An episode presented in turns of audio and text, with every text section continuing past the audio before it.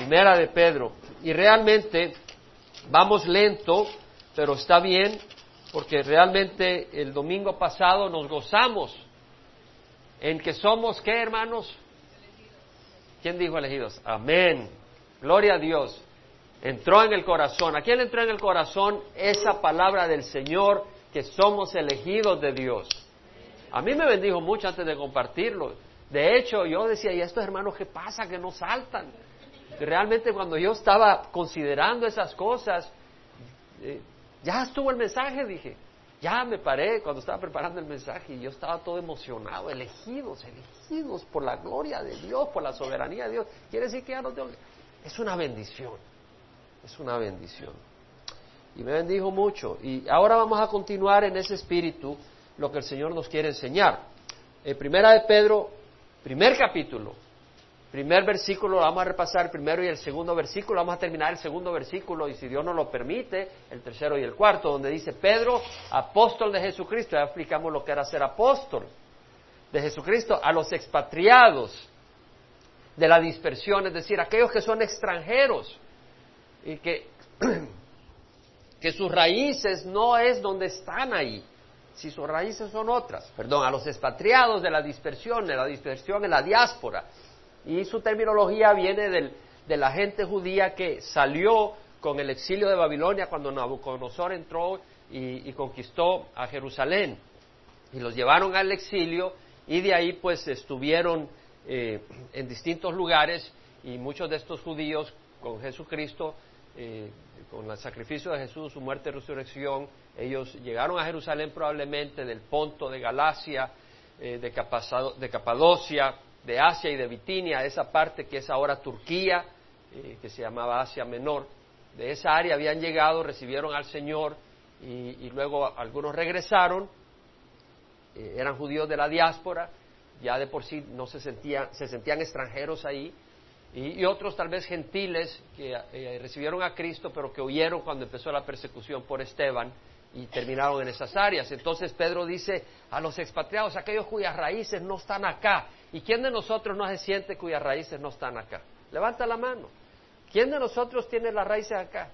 Sí, yo veo algunos que son gringos porque no levantan la mano. Algunos de nosotros no somos gringos, no somos gabachos. Entonces eh, eh, nos sentimos expatriados, ¿verdad? Eh, de la dispersión en el Ponto, Galacia, Capadocia, Asia y Bitinia, elegidos Ahora, estudiamos que éramos elegidos según el previo conocimiento de Dios Padre, es decir, Dios, y la palabra era prognosis, o sea, el conocimiento de, gnosis. Eh, el Señor, antes de la creación del mundo, pensó en nosotros antes de crearnos. y pensó en crearnos y elegirnos como vasos de gloria, vasos de misericordia, antes de la creación. Y estudiamos y, documentamos todo esto.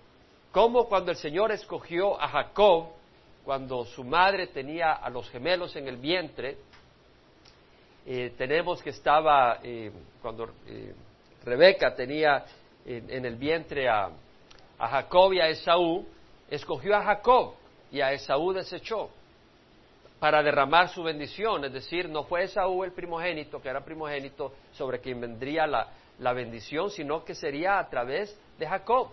De hecho, el linaje y la promesa hecha a Abraham y a Isaac no iba a ser a través de Saúl, sino a Jacob, que era menor.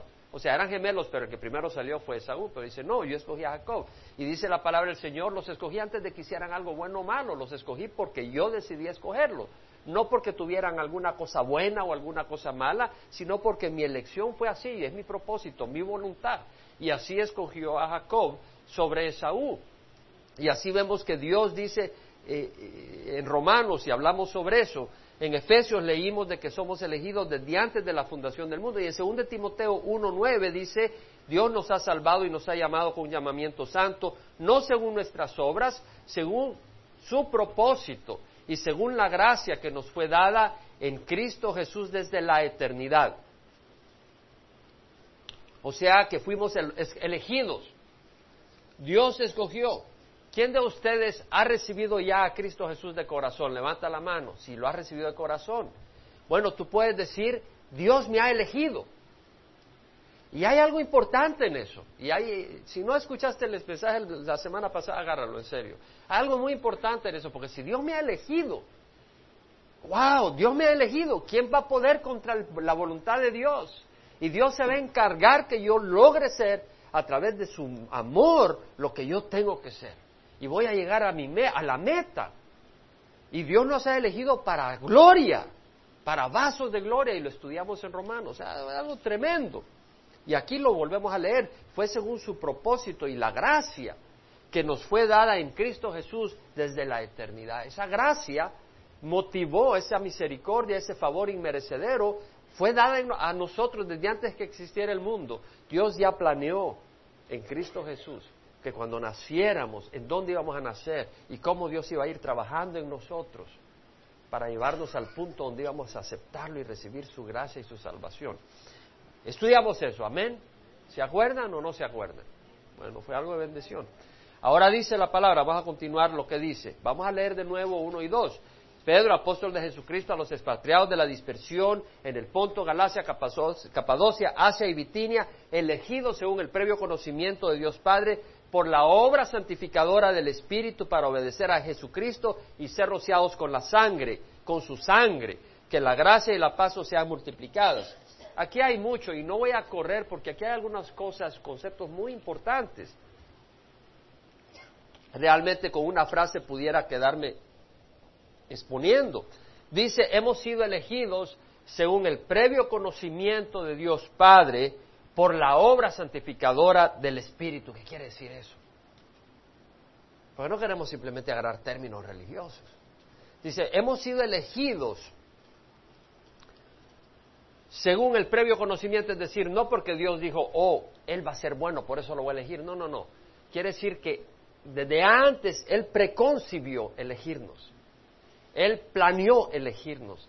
Él hizo la, tramó elegirnos, es lo que quiere decir. Ahora dice, elegidos según el previo conocimiento de Dios Padre por la obra santificadora del Espíritu. Esto es importante. Está diciendo que Él nos ha elegido, pero esa elección es a través de una obra, a través de un proceso.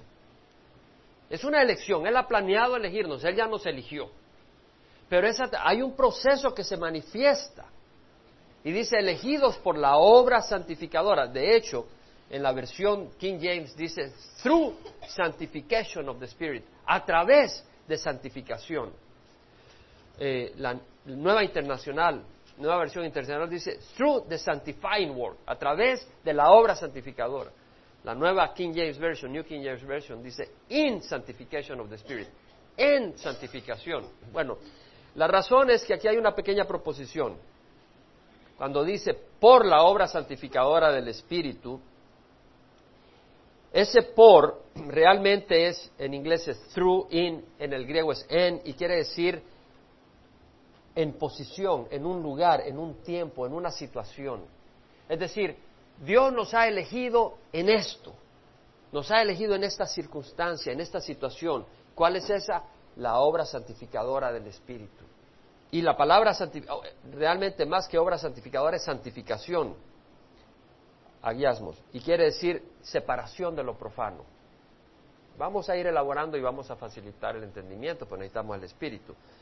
Eh, eh, la palabra en griego, obra santificadora o santificación es separación de lo profano, es decir, separación de lo mundano, separación de las cosas temporales, dedicación a Dios, dedicación a aquello que es eterno, dedicación al Creador de nuestras almas.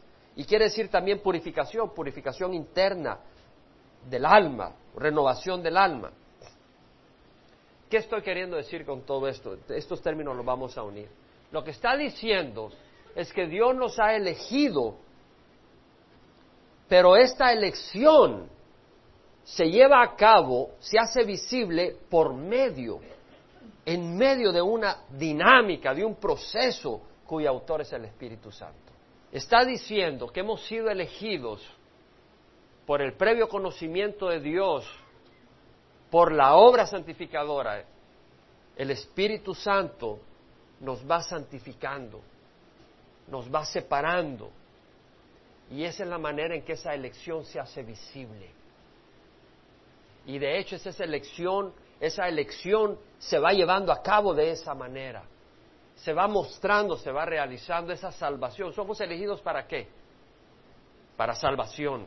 Esa salvación se va llevando a cabo a través de la obra santificadora, pero santificadora quiere decir a través de Dios apartándonos de la condenación, a través de Dios transformándonos, purificándonos de actitudes que son dignas del juicio de Dios.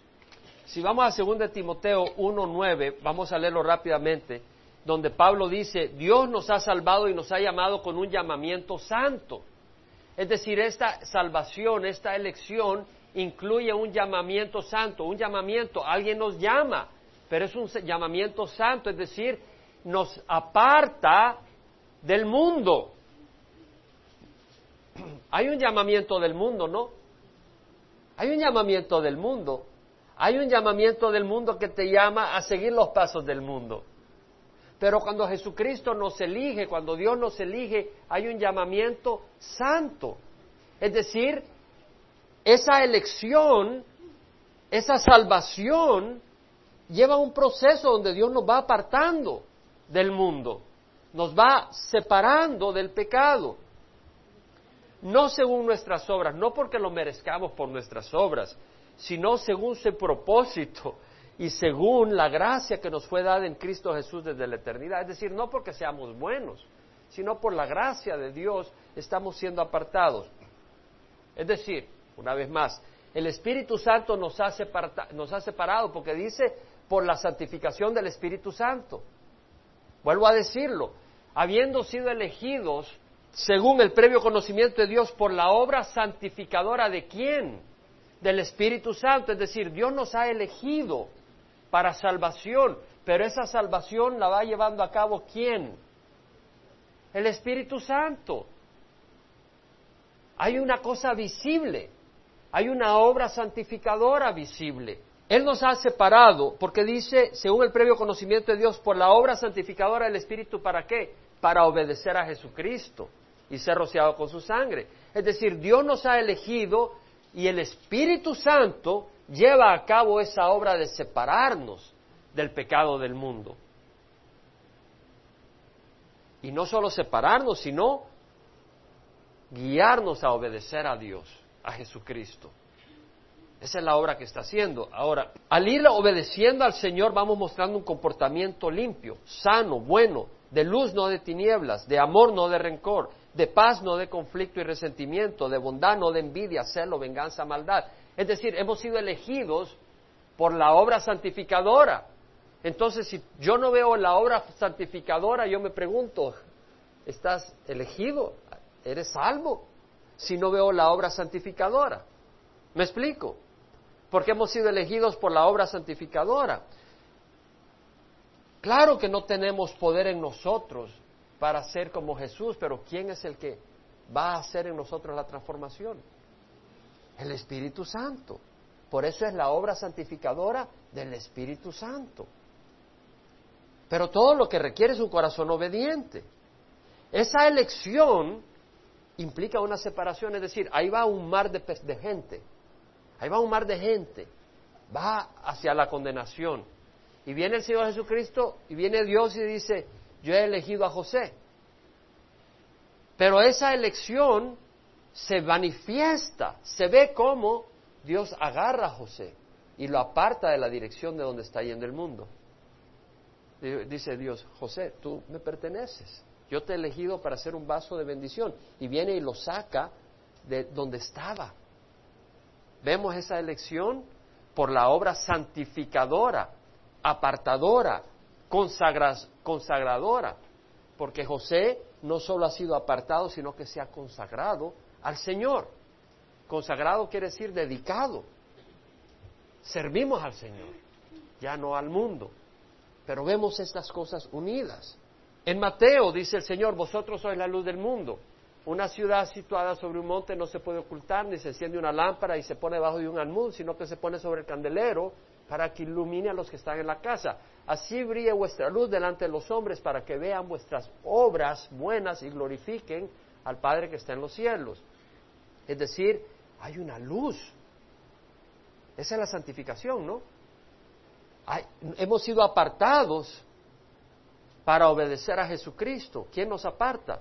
El Espíritu Santo. ¿Quién hace las obras buenas? El Espíritu Santo. Por eso cuando ven las obras buenas van a darle la gloria a quién? A Dios. Porque el Espíritu Santo le da la gloria a Jesucristo. De Él testifica el Espíritu Santo.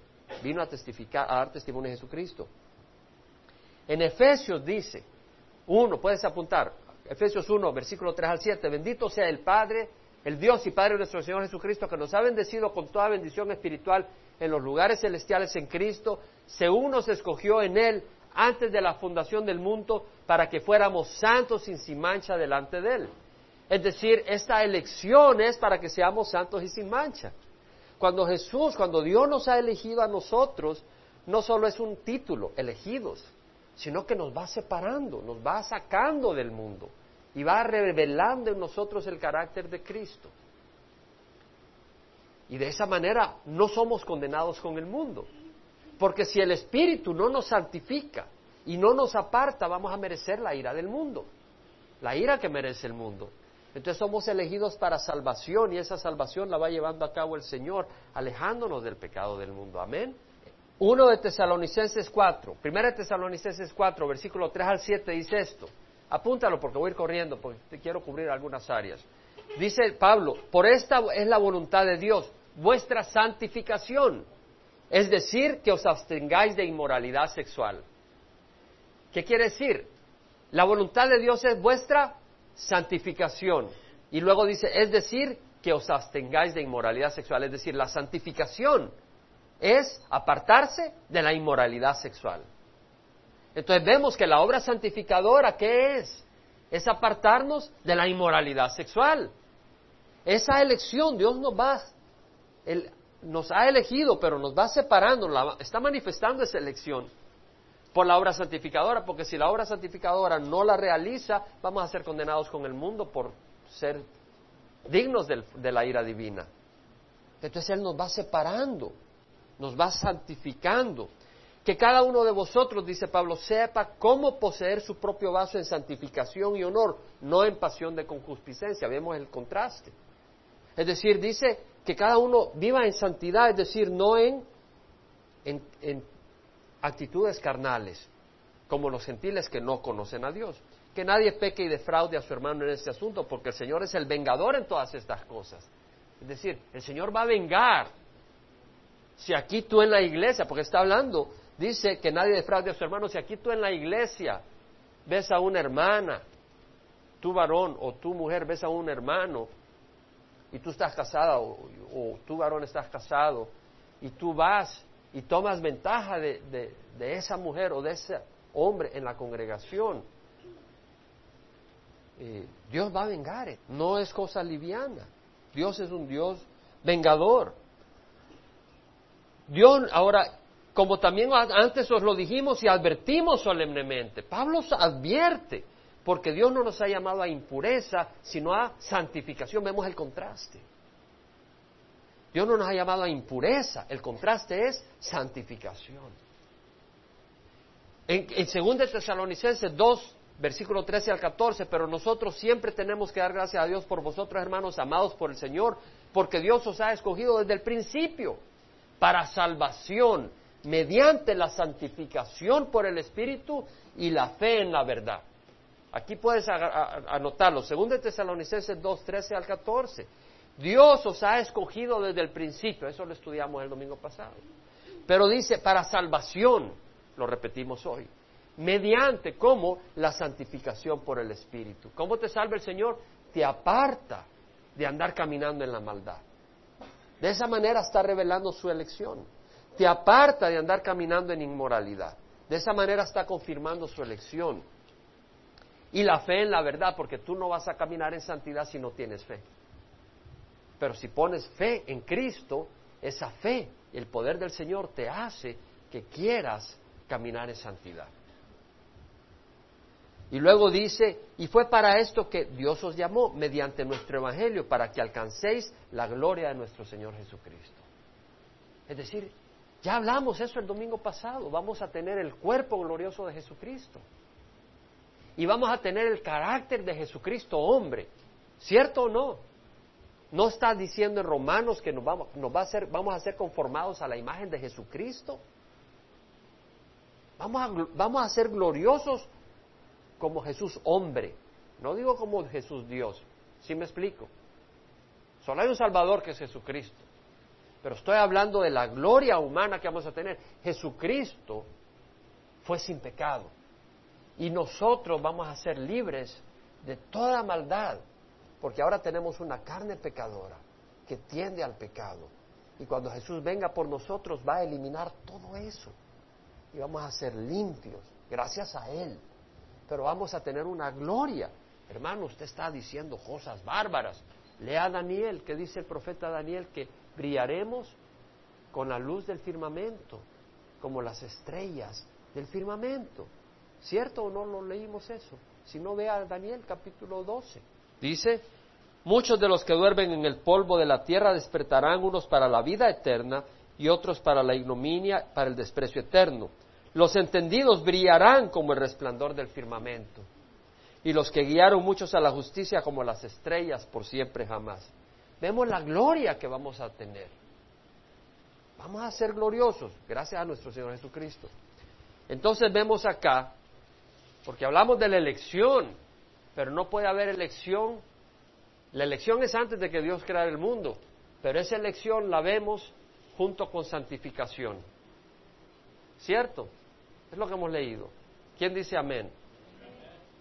Es muy importante, muy importante, hermanos. Ahora, somos elegidos para obedecer a Jesucristo.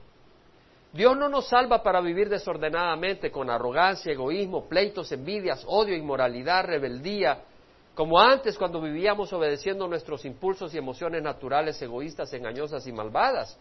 Ahora hemos sido apartados de todo esto para obedecer a Cristo, quien es luz, amor y paz. Estaba leyendo ayer un libro, brevemente, de Josh McDowell, y él trata de ministrarle a los jóvenes su, pasión es ministrarle a los jóvenes. Y este libro habla de un estudio hecho por George Barna, donde analizó dos grupos de cristianos. Los que dicen haber nacido de nuevo, pero que sus vidas no reflejan un carácter de Cristo. Y los que dicen creer en Cristo, pero que su vida refleja una luz especial. ¿Saben de qué estoy hablando o no? Levanta la mano. No del estudio, pero ¿saben a qué me refiero? Que uno puede decir, soy cristiano, he nacido de nuevo, pero híjole, tú no te le quieres acercar a esa persona. ¿Quién sabe lo que estoy hablando? Y otros dicen, soy cristiano, he nacido de nuevo, y no lo tienen que decir porque su testimonio lo refleja. Amén. Él, este hombre, hizo un análisis, George Barna, y Después de hacer el análisis, él da las estadísticas de los jóvenes que él analizó, George Barna. ¿Sabes cuáles son las estadísticas? El 98% de los jóvenes que se creen cristianos nacidos de nuevo no reflejan las actitudes del estilo de Cristo. El 98%. Solo el 2%. De cada 100 jóvenes que dicen, yo soy cristiano, yo recibí a Cristo en la cruzada, solo dos viven con un testimonio cristiano. ¡Wow! ¿Sabes qué? No tiene que ver con el Evangelio, porque el Evangelio no ha fallado. De hecho, este hombre hizo la encuesta en los últimos 12 meses y dice, entrevistó a los jóvenes americanos que se consideran cristianos, y las estadísticas son para los jóvenes, pero hay problema con los adultos también. El 91% de los jóvenes cristianos encuestados dijeron que estaban satisfechos con su manera de ser. Yo quiero ser transformado. Es un problema cuando tú dices, yo ya estoy bien. Es un problema. Porque si tú ya estás bien, no te vas a dejar transformar por el Señor. El 63% de los jóvenes cristianos encuestados dijeron haber lastimado físicamente a alguien cuando les enojaron en el año pasado. más de la mitad dijeron haber dado un trompón o algo a alguien o una cachetada a alguien porque los enojaron. El 63% y de los no cristianos era el 67%. No hay una diferencia grande entre el que se llama cristiano y el que no es cristiano. El 93% dijeron haberle mentido a sus padres, de los cristianos, contra el 93% de los no cristianos. No hay diferencia. El 83% dijeron haberle mentido a su profesor contra el 85% de los que se dicen que no son cristianos. El 74% dijeron haber hecho trampa en los exámenes contra el 76% de los que dicen yo no soy cristiano. No hay mayor diferencia. ¿Qué quiere decir? Que muchos que se llaman cristianos no lo son.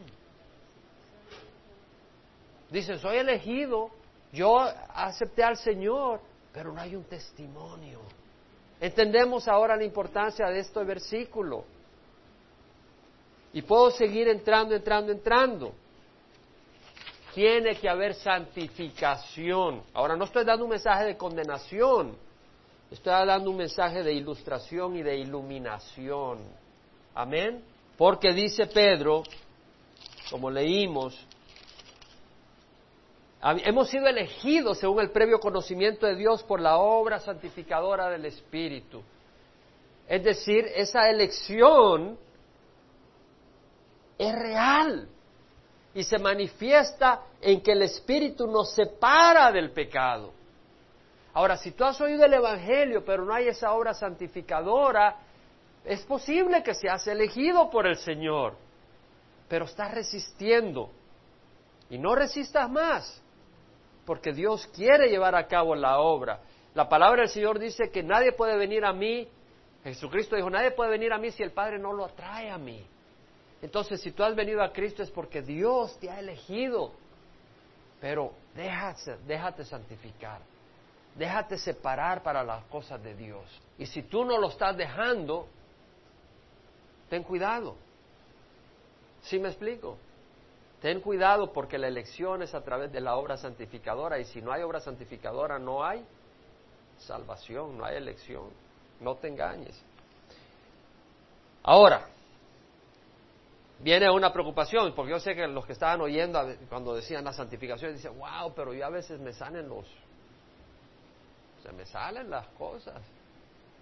Una mañanita, cuando parezco como que comí cucarachas o no sé, o se me atraviesa alguien en el freeway híjole, que no sea un hermano en la congregación, me van a ver ahí entonces hay algo importante entender de que lo importante es que exista la obra santificadora, que Dios esté trabajando en tu vida. No quiere decir que ya la completó, la va a completar cuando Él venga. Pero Dios nos da paz, porque mira que dice, para obediencia a Jesucristo y para qué más dice, y ser rociados con su sangre. Dios nos ha elegido no solo para santificación, esa santificación no solo es apartarnos del pecado, es rociarnos con su sangre. ¿Para qué? Para que seamos aceptables a Dios. La única cosa que nos puede hacer aceptables a Dios es lo que hizo Jesucristo en la cruz. No nuestras obras, porque ¿quién de nosotros es perfecto en sus obras? Nadie de nosotros. Por eso Él tiene que morir en la cruz y por eso dice hemos sido elegidos para ser rociados con su sangre. Es para poder gozar la justicia que solo Él puede dar. En Hebreos 10, 9, 10 leemos, he aquí, Jesucristo dice, yo he venido para hacer tu voluntad.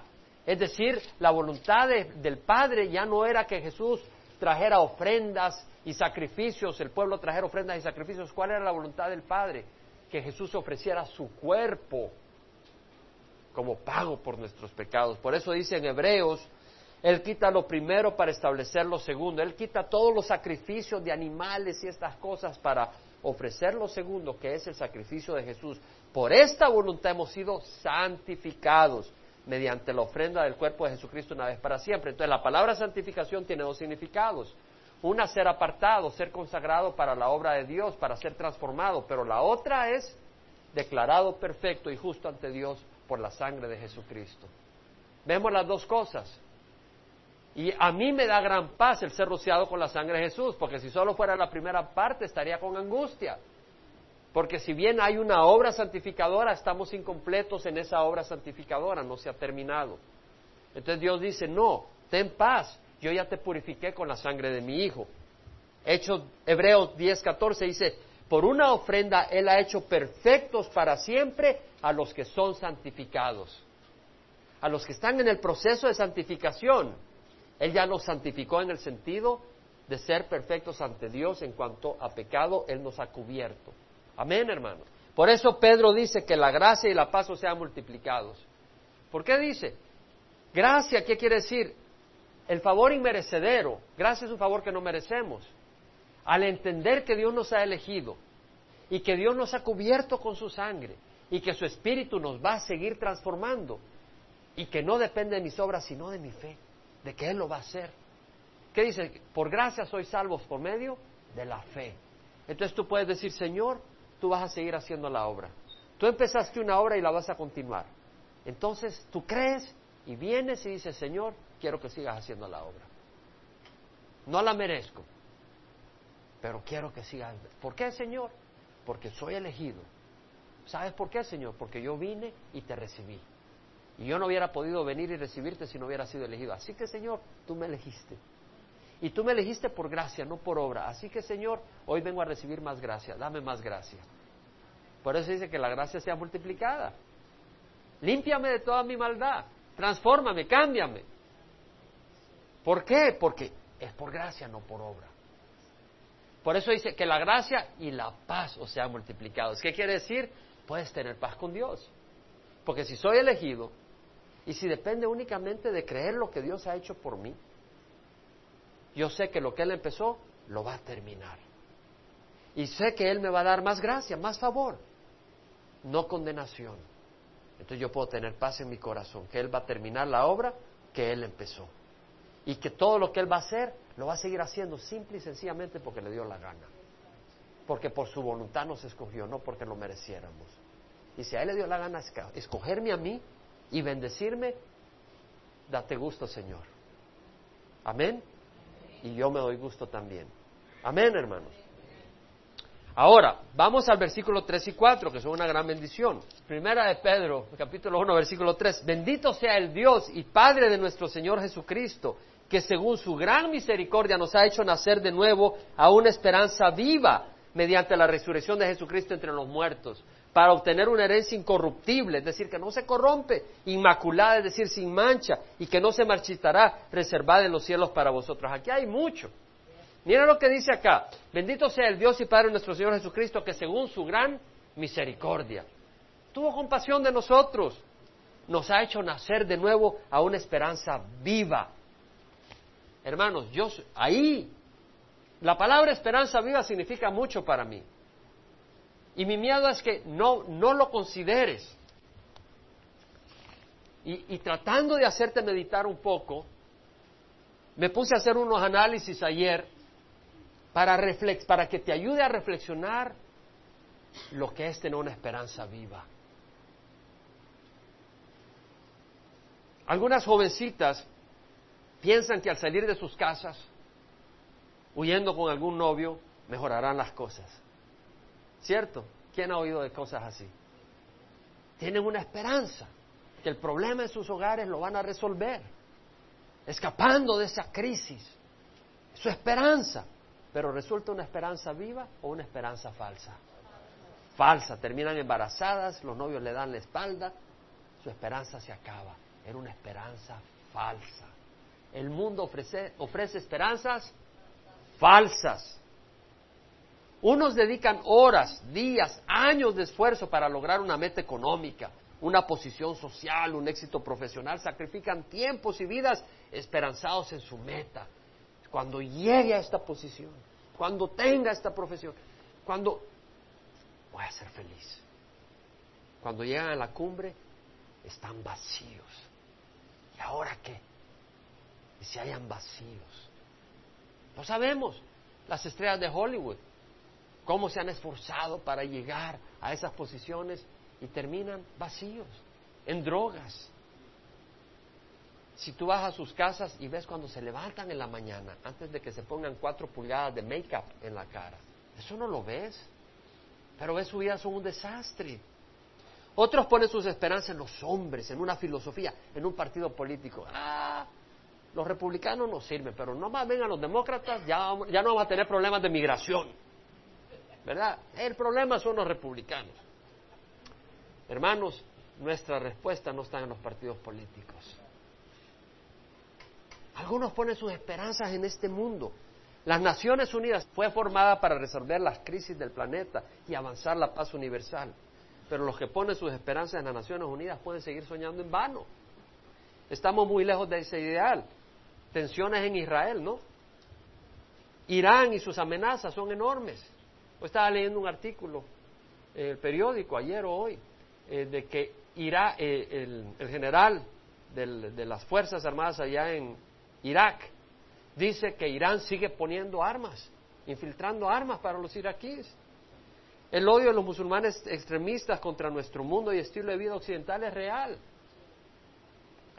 No puedes poner tu esperanza en los sistemas de este mundo. Tú sabes que el 18% del mundo no tiene agua para beber que sea limpia. Tú sabes que el 40% de las personas, y tú sabes, el 40% de las personas de este mundo no tienen condiciones sanas en sus hogares de, sanidad. Tú sabes que cada día seis mil personas mueren por la agua que toman o que no pueden tomar y la mayoría son niños. El hombre no es la respuesta.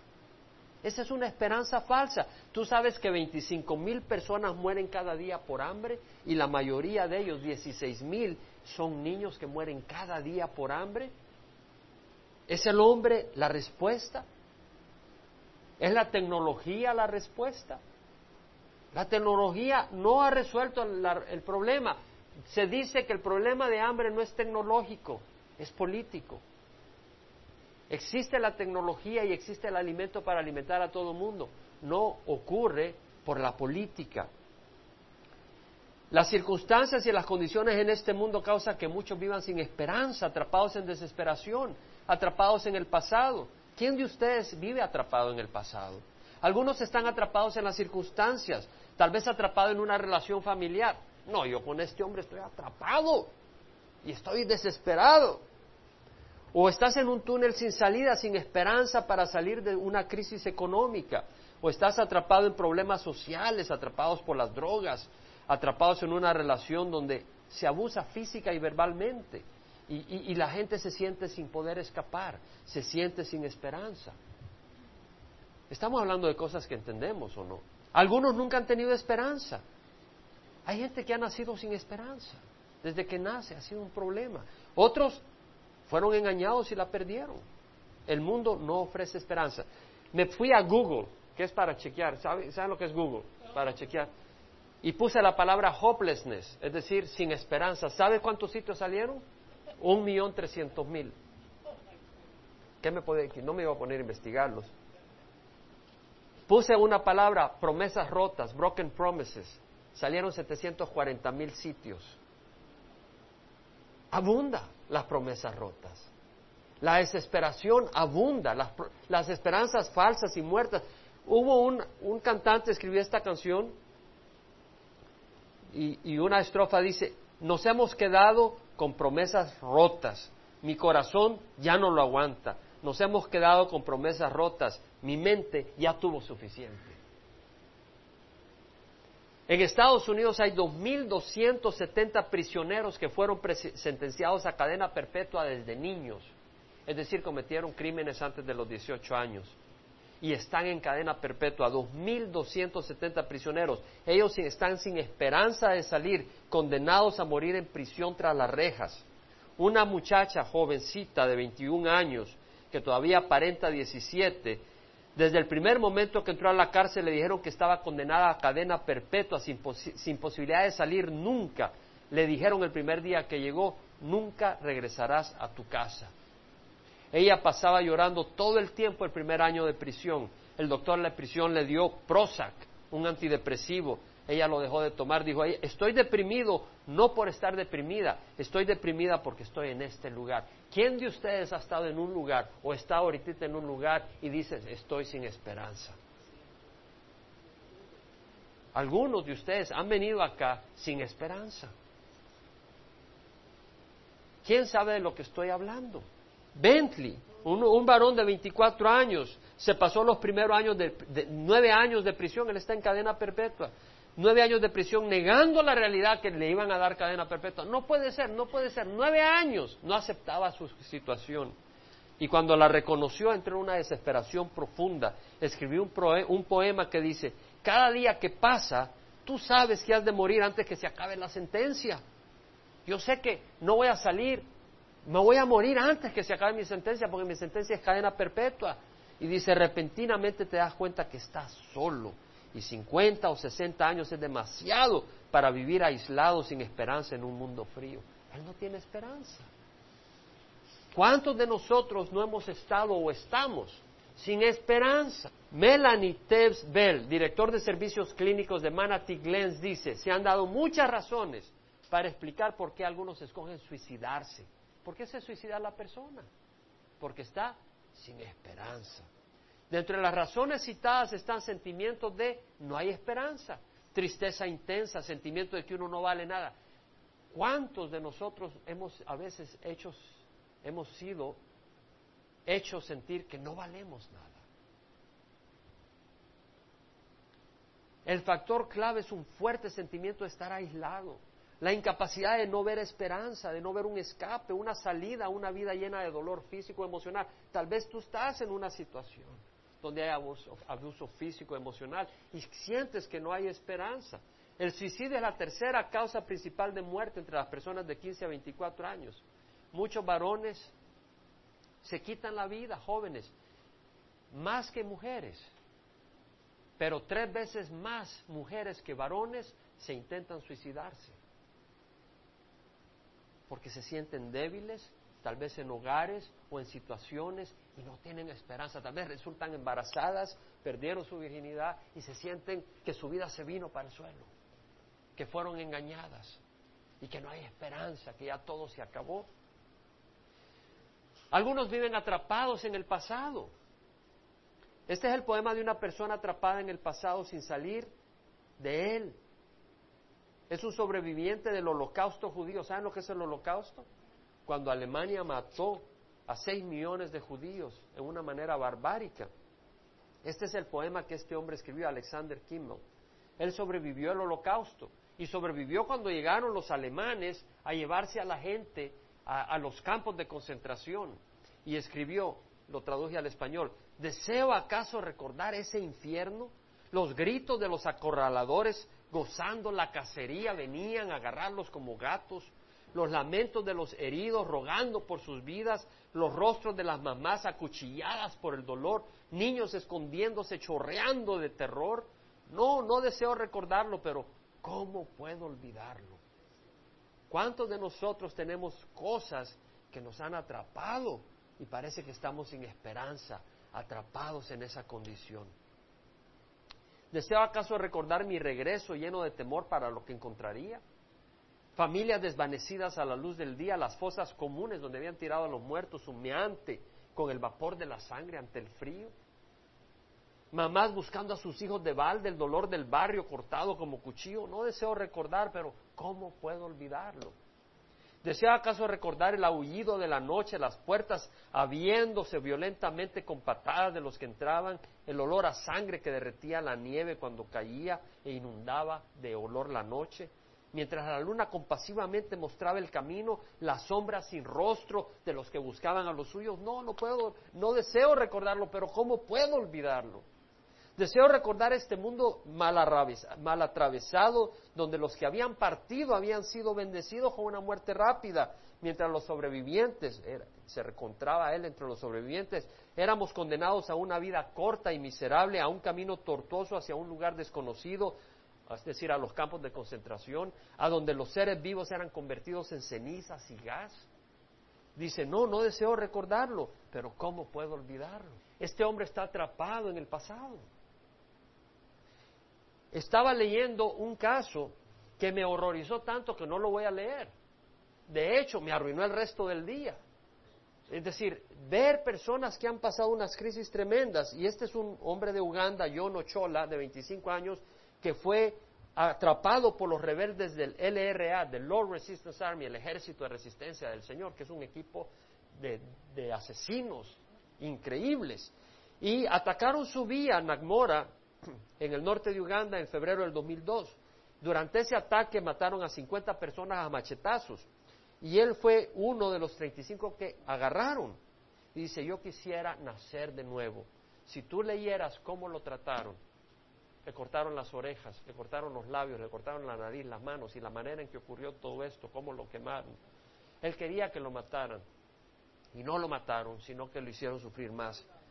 Dice, yo como quisiera nacer de nuevo y me duele solo ver mi reflexión por la manera en que la manera en que ah, agarraron a este a este hombre dice yo quisiera nacer de nuevo me duele ver mi reflexión verse en el, en el agua o en un espejo por la manera en que mi apariencia dice las memorias son tan dolorosas cuando mi bebé nació le llamé anywhere que quiere decir insulto abuso ese es el nombre que le puso a su hijo insulto. Y dice, lo nombré así por el líder del grupo de la, del ejército de resistencia del Señor, este grupo asesino, eh, Joseph Kony. He tratado, pero no puedo olvidar y no puedo perdonar. ¿Quién de ustedes está atrapado sin esperanza, sin poder perdonar? O sin poder olvidar. El autor norteamericano Tennessee Williams dijo, todos vivimos en una casa en llamaradas, sin bomberos a quien llamar, sin salida, solo, solo hay una ventana en el segundo piso para mirar hacia afuera mientras el fuego quema la casa con nosotros atrapados adentro, encerrados en ella sin salida. Este autor no tenía esperanza y tenía una esperanza falsa porque dice, en el segundo piso hay una ventana y tú puedes mirar afuera, pero no puedes salir. Era una esperanza falsa esa ventana. Hay mucha gente sin esperanza. Pero el Señor dice que hemos nacido de nuevo. El de Uganda dijo, ¿cómo quisiera nacer de nuevo? ¿No crees tú que es algo maravilloso que nosotros podemos nacer de nuevo? ¿Y no crees tú que es maravilloso que nuestra esperanza no esté en este mundo, sino que tenemos una esperanza viva? Yo te hago una pregunta, ¿el mundo ofrece esperanza? El mundo no ofrece esperanza. Hay muchos que ponen su esperanza en el mundo. Hay muchos que ponen su esperanza en el mundo, en un mejor trabajo, en, un nuevo, en, una, en una nueva relación, en un cónyuge, en un programa de transformación. El mundo no ofrece esperanza. Pero sea la situación en la que tú estés, sea la vida que hayas tenido en el pasado, el Señor ofrece una esperanza viva, una esperanza viva. Nacemos de nuevo a una esperanza viva. Ten cuidado de las esperanzas falsas. Los testigos de Jehová enseñan esperanzas falsas. ¿A qué me refiero? Ellos dicen que no existe el infierno. Entonces tú vienes y haces lo que te dé la gana si quieres. Andas ahí, andas destruyendo jovencitas aquí, allá, robas banco, al fin y al cabo si te agarran y te matan, se acabó todo. Esa es tu esperanza. Esa es una esperanza falsa. El Señor habla de un juicio eterno. Ve a Apocalipsis. Apocalipsis 14, versículo 9 al 11. Juan nos habla de esta visión en que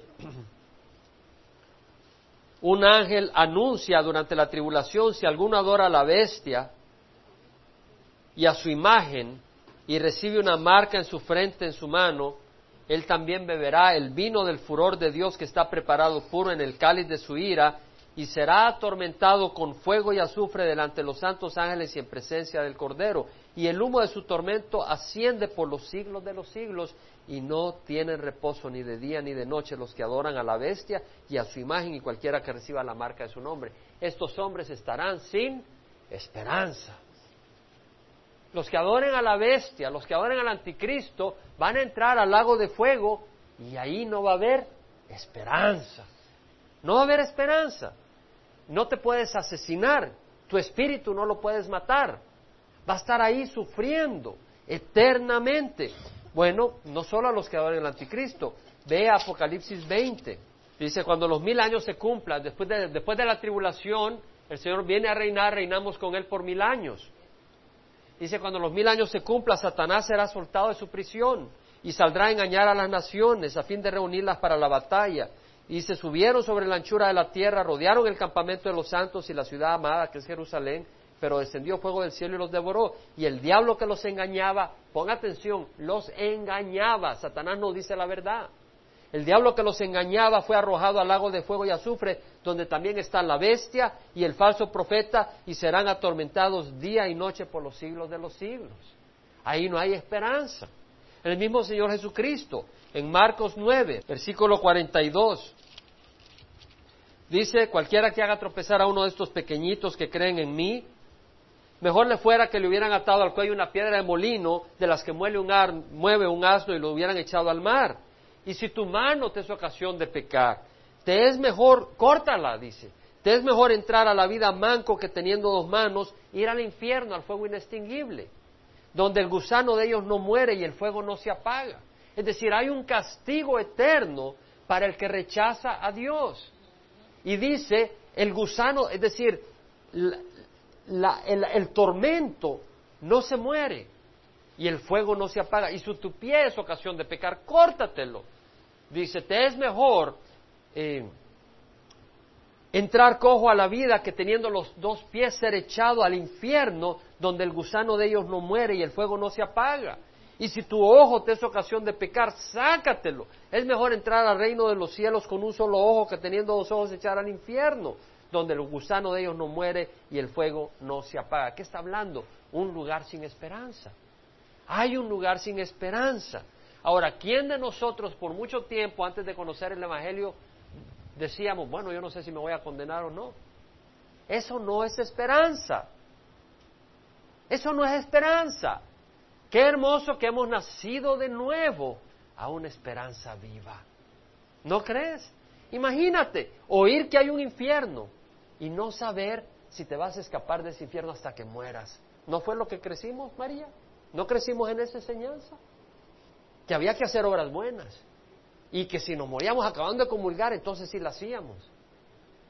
Pero que si no era un purgatorio. No es mucha esperanza ir a un fuego de purgatorio por algún tiempo. Pero no solo eso, sin saber si realmente te ibas a ir al infierno. Eso no es una esperanza viva. Ahora nosotros tenemos una esperanza viva. Hemos nacido de nuevo a una esperanza viva. Para mí eso es un motivo de celebración. Es motivo de celebración. Hermanos, eh, he elaborado bastante lo que es una esperanza. Porque el mundo no te ofrece esperanza. El mundo te ofrece esperanzas falsas. Entiende eso y ahora dale gracias a Dios que tenemos una esperanza viva. Yo creo que eso hace una diferencia. Entender que tenemos muchos no tienen una esperanza viva. Entonces, dice Pedro, bendito sea el Dios y Padre de nuestro Señor Jesucristo, que según su gran misericordia nos ha hecho nacer de nuevo a una esperanza viva mediante la resurrección de Jesucristo entre los muertos. ¿Qué está diciendo? Jesucristo se entregó a sí mismo por nuestros pecados y Él ofreció vida eterna pero si Él no hubiera resucitado de la muerte, nuestra esperanza estuviera muerta. Pero Jesucristo resucitó. Y por eso tenemos una esperanza viva. Ahora dice, para obtener una herencia incorruptible, inmaculada, que no, es decir, tenemos una herencia que no se va a corromper. Tú te compras un carro, buena marca, te costó 20 mil dólares, pero ¿qué pasa después de algún tiempito? Se empieza a corroer. La, se chispea la pintura, esto, el otro. Pero esta es una herencia incorruptible. Inmaculada quiere decir sin mancha. Ahí no es como en tu casa que tienes que limpiar las ventanas porque se manchan o pintar porque se mancha. Esta es una herencia sin mancha y no se marchita. Reservada. ¿Qué quiere decir reservada? Quiere decir que no la hemos recibido todavía pero está apartada. Dice Magali, y ahí está la puerta. Quisiera Magali dice, quiero chequear a ver cómo está mi casita por ahí. Reservada en los cielos para vosotros, dice el Señor. Hemos nacido de nuevo a una esperanza viva, hermanos. Si tú estás sin esperanza, no debe ser así. Porque Cristo vino para que tuviéramos esperanza. Y no podemos estar atrapados en el pasado. No podemos, y si tenemos una situación ahora, ¿qué dice la palabra del Señor? Todo lo puedo en Cristo que me fortalece. ¿Y qué dice el Señor? Todas las cosas obran para el bien de los que aman al Señor. Entonces Dios está a nuestro favor. Y si, y si esa situación no va a obrar para nuestro bien, ¿qué va a hacer Dios? ¿Nos va a dejar o nos va a sacar de esa situación? Nos va a sacar de esa situación. Y si esa situación va a servir para bendición eterna, ¿nos va a dejar o nos va a sacar? Nos va a dejar. Pero necesitamos el Espíritu Santo.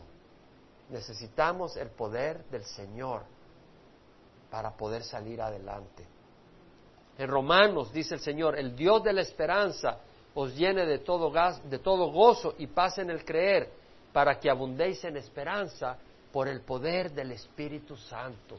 Yo sé que aquí hay algunos que se sienten atrapados. ¿Sabes qué? Yo quiero que sepas que Cristo es la respuesta. Si tienes un cónyuge que no conoce al Señor o que actúa de cierta manera, tienes poder en Cristo. Puedes entrar al trono celestial y orar por esa persona, que Dios la transforme, que Dios lo transforme. O, tienes poder para poder soportar y no ser esclavo. Hay muchos que están en las prisiones, pero son libres porque en su corazón han encontrado a Jesucristo. Tal vez tú estás en una prisión emocional, pero puedes ser libre en Cristo Jesús. Ahora, Pablo dice, en esperanza hemos sido salvos, pero la esperanza que se ve no es esperanza. ¿Por qué esperar lo que uno ve? Pero si esperamos lo que no vemos, con paciencia lo aguardamos. Tal vez ahora no ves la respuesta, pero esperanza implica que no está ahorita la, la solución. La solución es Cristo, pero todavía no está lo que quieres. Pero esa es esperanza. Pero nuestra esperanza es una esperanza viva. La esperanza del mundo no está lo que te ofrece y nunca estará. Pero en Cristo ahora no lo ves, pero un día lo verás. Un día tendrás ese consuelo. Dice Pedro, nos ha hecho nacer de nuevo a una esperanza viva. El Salmo 34.8, el salmista dice, probad y ved que el Señor es bueno. Cuán bienaventurado es el hombre que en Él se refugia. Refúgiate en el Señor hoy y abraza una esperanza viva. Tal vez estás luchando contra tu propio ser. Hey, Cristo contigo son la mayoría hay victoria. Tal vez estás en circunstancias que no la toleras. Hay una esperanza. El Señor dice, nuestra ciudadanía está en los cielos, donde ansiosamente esperamos un Salvador, nuestro Señor Jesucristo, el cual transformará el cuerpo de nuestro estado de humillación en conformidad al cuerpo de su gloria. Tal vez tienes una enfermedad. Tal vez te han detectado una condición física que no quieres seguir soportando. El Señor dice, un día transformaré tu cuerpo. Tal vez te, abate tu pasado, has hecho terribles cosas, has destruido vidas. El Señor dice, si alguno está en Cristo, nueva criatura es. Las cosas viejas pasaron, he aquí, son nuevas. Abre Apocalipsis 21. Abre los ojos para leer Apocalipsis 21. Dice, vi un cielo nuevo y una tierra nueva, porque el primer cielo y la primera tierra pasaron y el mar ya no existe. Y vi la ciudad santa, la nueva Jerusalén que descendía del cielo de Dios, preparada como una novia ataviada para su esposo. Entonces oí una gran voz que decía desde el trono, el tabernáculo, la tienda, el hogar de Dios está entre los hombres, y Él habitará entre ellos, y ellos serán su pueblo y Dios mismo estará entre ellos. Él enjugará toda lágrima de sus ojos. ¿Sabes qué quiere decir que Él enjugará toda lágrima de sus ojos? ¿Qué quiere decir que Él secará tus lágrimas? Que Él te consolará. Al secarlas quiere decir que ya no va a haber más lágrimas. Ya no va a haber más. Lo que hayas pasado, las barbaridades que hayas sufrido, el Señor viene y te secará las lágrimas y sanará todo tu pasado, todo tu pasado. Dice, no habrá más duelo, ni clamor, ni dolor, porque las primeras cosas han pasado. ¿Quieres olvidar tu pasado? Hoy puedes empezar de nuevo. Y el que está sentado en el trono dijo, he aquí, yo hago nueva todas las cosas. Y añadió, escribe, porque estas palabras son fieles y verdaderas. También me dijo, hecho está, yo soy el alfa y la omega, el principio y el fin, y al que tiene sed, yo le daré gratuitamente de la fuente del agua de la vida. Sabes, el agua del mundo no satisface, atrae. El agua del mundo atrae, pero ¿sabes qué? Es amarga, es agua que trae muerte. Todos hemos probado el agua del mundo y hay muerte en esa agua. Oh, sí, fresca, fresca. Y después dábamos hasta las tripas por esa agua que bebimos. Cierto, es cierto, hermanos.